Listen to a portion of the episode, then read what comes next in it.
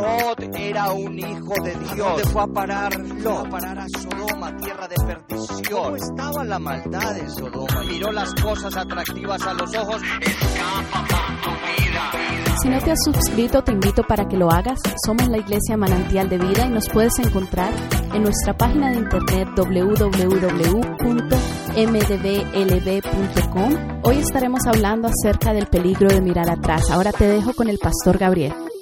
Muchas veces me han dicho, Pastor, ¿usted por qué casi siempre predica sobre el pecado? Y entonces siempre le doy la misma respuesta, porque el pecado es lo que nos separa de Dios. Porque no hay bendición cuando estamos en pecado. Porque no hay sanidad cuando estamos en pecado. Porque no hay restauración cuando estamos en pecado. Porque el Espíritu Santo de Dios obra en corazones puros. Porque el Espíritu Santo de Dios derrama de su fuego para quitar todo aquello que le desagrada a Dios. Cuando tú y yo hemos recibido palabra de Dios, escúcheme bien, ¿sabe cómo se siente el pecado? Se siente horrible, dígale a que está a su lado, se siente horrible. ¿Sabes cómo se siente el pecado? Vas manejando por ahí, por la Jones, por la Sahara, y cuando de un momento a otro sentís que hay unas lucecitas detrás de ti que te están alumbrando, ¿verdad? Te acabaste de pasar un stop o te pasaste una luz en rojo y sientes que hiciste algo malo y sientes que algo feo está en ti, aleluya. Fíjate qué tremendo. Igual ocurre con el pecado. Ibas caminando muy bien, pero vino la tentación, vino, vino las cosas que te atrajeron al pecado y caíste. En ese momento, entonces la luz se pone roja. Es el Espíritu Santo de Dios que te está diciendo, caíste. ¿Por qué a veces vamos a hablar de algo? ¿Por qué a veces caemos en la trampa del pecado? Caemos y parece que no nos queremos salir de ahí. Hay una historia muy bonita, mi hermano, escúcheme bien y está en el libro de Génesis capítulo 19. Llegaron pues los dos ángeles a Sodoma a la caída de la tarde y Lot estaba sentado a la puerta de Sodoma. Y viéndolos Lot se levantó a recibirlos y se inclinó hacia el suelo. Reconoció que eran ángeles de Dios. Y hoy vamos a hablar de eso. Cómo el enemigo nos tiende la trampa y muchas veces, mi hermano, no queremos salir de ese Sodoma y de esa Gomorra.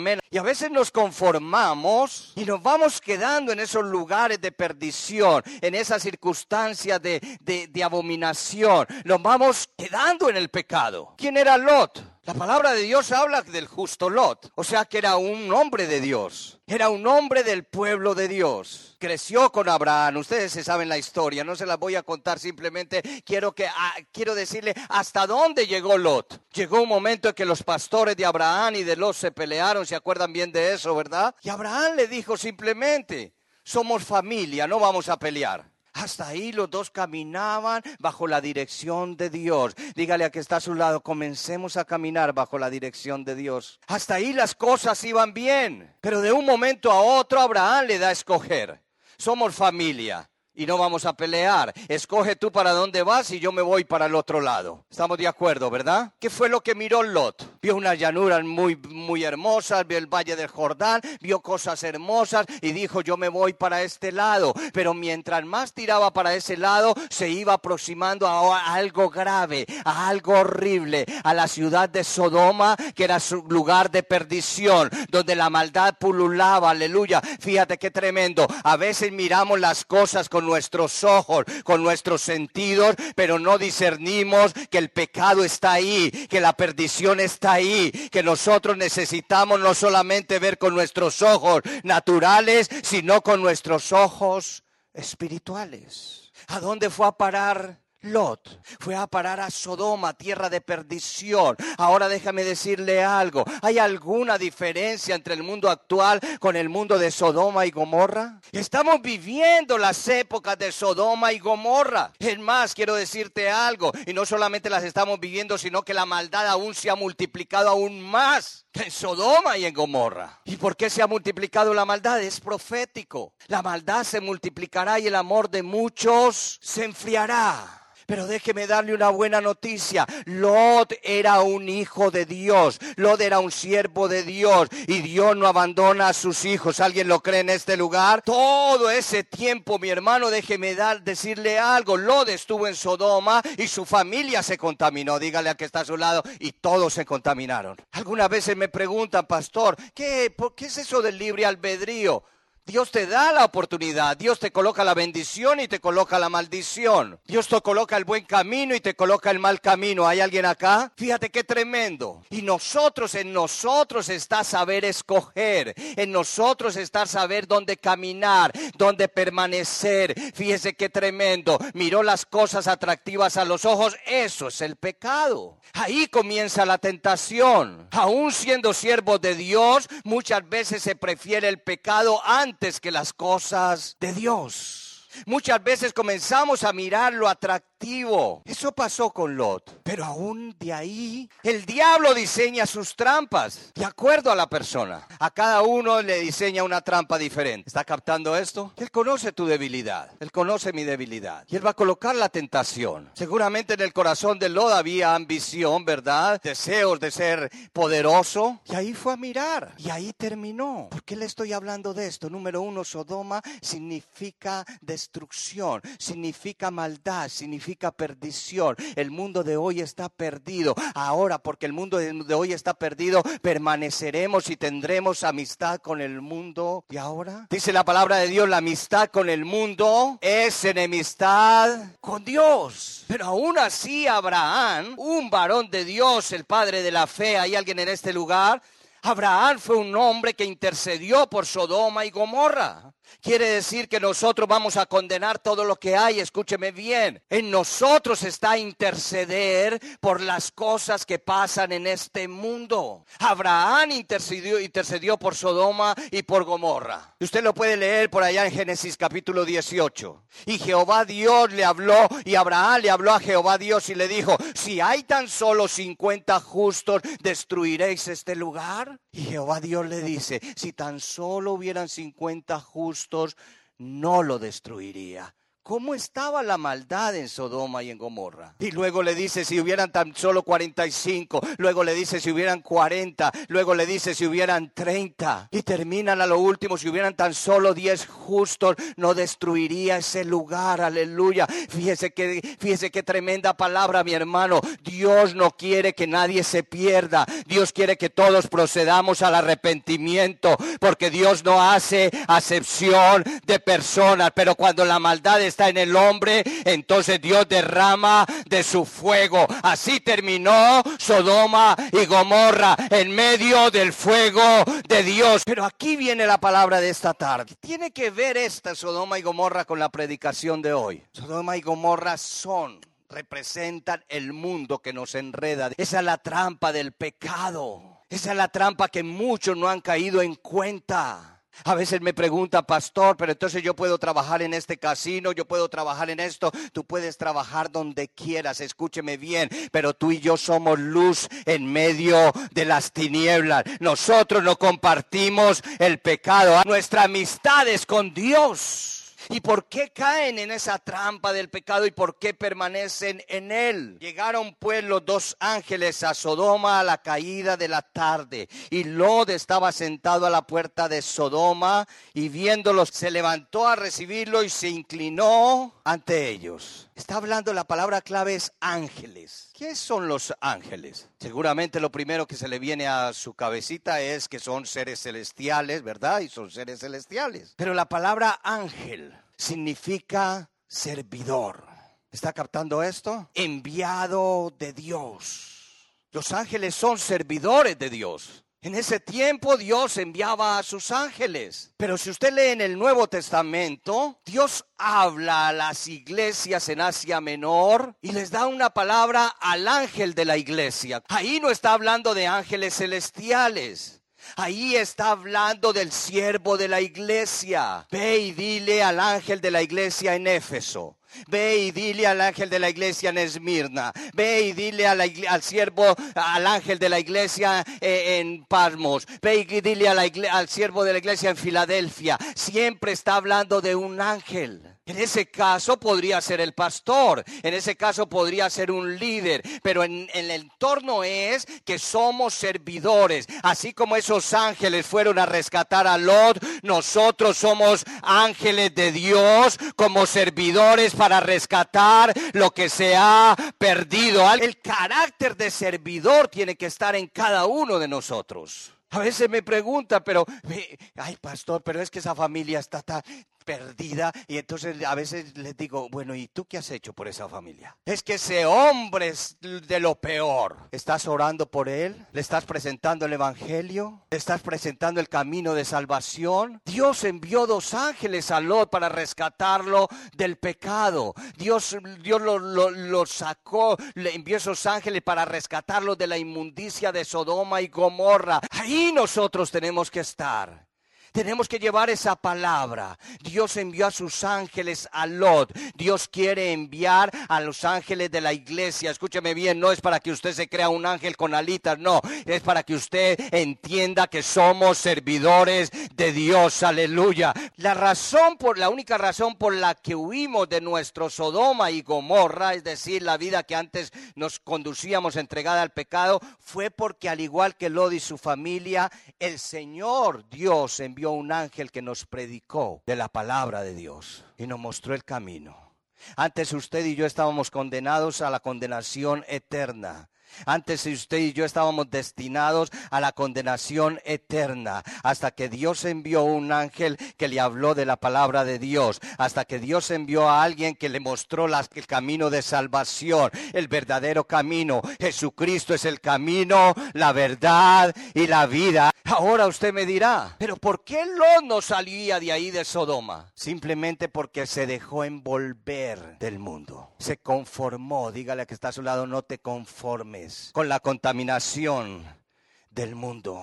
En ese momento, cuando llegan los ángeles y le dan instrucciones a Lot, los ángeles daban prisa a Lot diciendo, levántate, toma tu mujer y tus dos hijos que se hallan aquí para que no perezcas en el castigo de la ciudad. Cuando Dios nos envía esa palabra, nosotros, el pueblo de Dios, tiene que escuchar. A veces queremos persistir en el pecado, pero Dios te está diciendo, levántate, porque largo camino te resta levántate porque vienen cosas grandes para tu vida y para mi vida. ¿Sabes cuál es la gran falla de muchos cristianos? Que se quedan en la prueba. No quieren levantarse, no quieren salir adelante. Están conformes con todo lo que les rodea. Están conformes en su comodidad. Están conformes en todo lo que están haciendo. Pero cada día se están hundiendo más y más y más. Y el Dios de la gloria les está diciendo, levántate, levántate, aleluya aleluya, agarra lo que tienes y sal del camino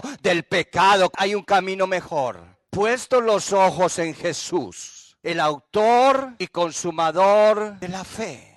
Cuando estás contaminado, cuando estás hablando las cosas que no son de Dios, cuando tu idioma es diferente, cuando de un momento a otro, déjeme decirle, los yernos de Lot y las hijas de Lot estaban en el pecado más horrible. ¿Hay alguien en este lugar? ¿Y por qué estaban en esa situación? Porque cayeron en la trampa del enemigo. Hay veces que llegan situaciones a nuestras vidas. Hay veces que a veces estamos en circunstancias donde queremos ser aceptados por los demás y no le ponemos alto, stop al pecado. Antes me acuerdo muy bien que nosotros compartíamos con cualquier cantidad de gentes, todavía no estábamos en el camino del Señor y compartíamos cualquier cantidad de cosas, chistes vulgares, groserías, cualquier cantidad de maledicencias, cualquier cantidad. Pero cuando uno llega a Cristo, nueva criatura es. Las cosas viejas pasaron. Cuando llegamos a Cristo, en ese momento tu vocabulario cambia, tu mente cambia, la mente de Cristo está sobre tu vida. A partir de ese momento, mi hermano,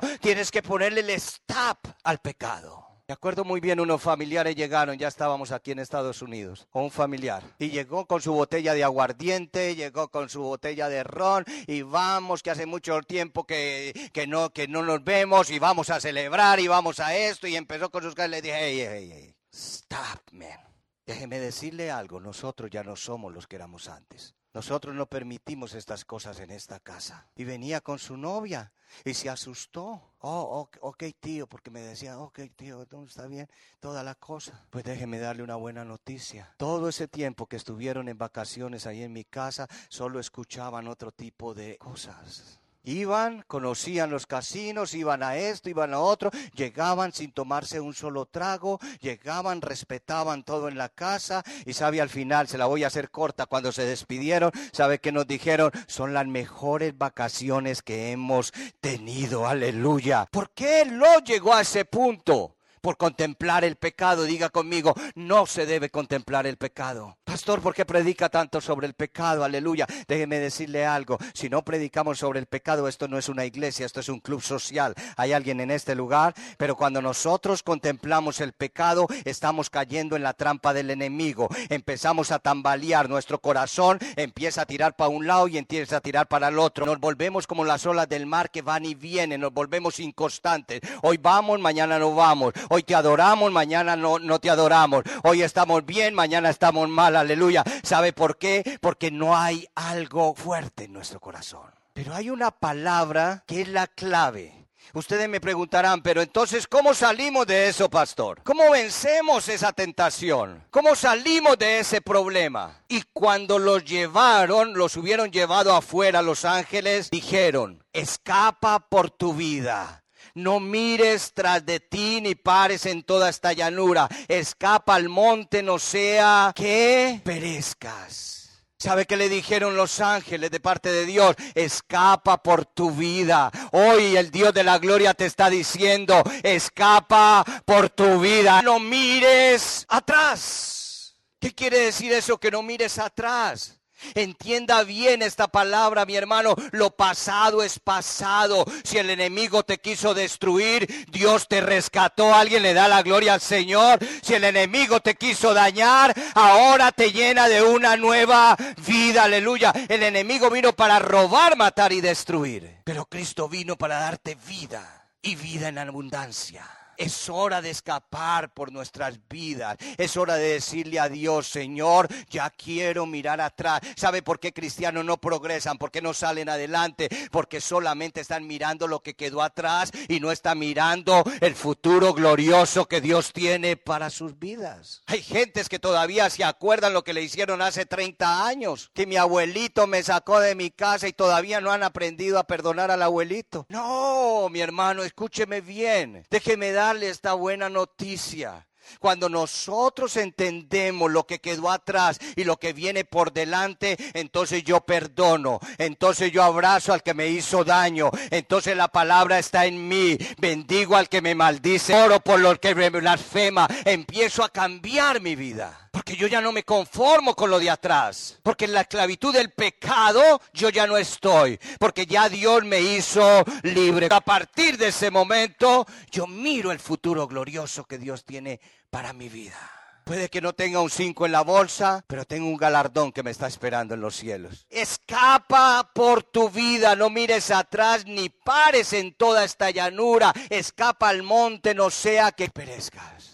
No te pares, no te estanques en lo que no te conviene, en lo que te está llevando para atrás cada día más, en lo que no te deja avanzar. La palabra misma te está diciendo, sigue adelante, sigue adelante, no te quedes en la llanura, escapa a dónde, escapa al monte. Alzaré mis ojos a los montes. ¿De dónde vendrá mi socorro? Mi socorro viene de Jehová que hizo los cielos y la tierra. En la llanura está el pecado en la llanura está la contaminación, en la llanura está todo aquello que te está dañando. Comienza a crecer, comienza a madurar, comienza a caminar de la mano de Dios.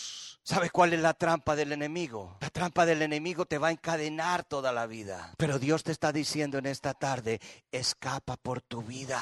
Así como Lot agarra a tus hijos, agarra a tu esposa Empieza a caminar de la mano de Dios. Eso es escapar del mundo y empezar a mirar las cosas de la mano de Dios. En el momento en que van caminando, en el momento en que están saliendo, siendo libres del Sodoma que los tenía esclavizados, después de oír instrucciones que Dios les decía no miren atrás, la esposa de Lot miró atrás y se convirtió en una estatua de sal.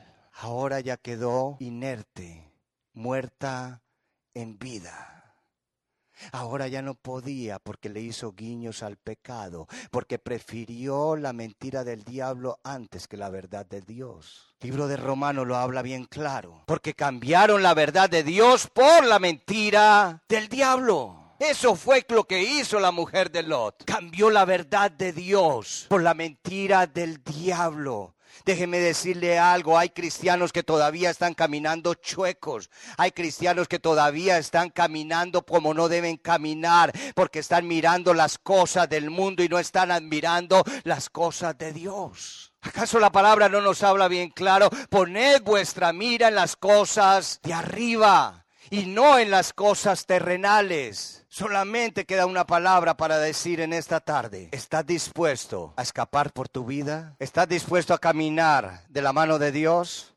Este breve mensaje es para que tú lo guardes en tu corazón. Comencemos a caminar recto delante del Señor. Este breve mensaje es para que reconozcas a Jesucristo como el Rey y el Salvador. Jehová Dios envió azufre y fuego sobre Sodoma y Gomorra y destruyó todas esas ciudades. Dios también envía fuego a nuestras vidas a través de su Espíritu Santo para quitar todo lo que está dañando tu vida, para quitar todo lo que no te deja avanzar. Solamente inclina tu rostro y deja que el fuego del Espíritu Santo, así como Dios se manifestó en ese lugar, deja que Dios se manifieste en tu corazón. Deja que Dios hable a tu vida en este momento. Dile, Señor, hay cosas que hay que acabar que hay que destruir. Señor, que tu Espíritu Santo, como fuego consumidor, Señor, quite todo aquello de mi vida. Quite todo lo que estorbe en mi vida. Padre, quita toda contaminación. Quita toda impureza de mi corazón. Señor, sácame de ese Sodoma, de ese Gomorra, Señor, porque yo quiero vivir solo para ti, porque yo quiero caminar, Señor, porque quiero, Señor, subir al monte de Dios y adorarte en espíritu y en verdad. Porque mi vida está para ti, mi Dios, solo para ti, Señor. Porque escrito está, sed santos, porque yo soy santo, dice el Señor. O caminamos en santidad o caminamos en el pecado.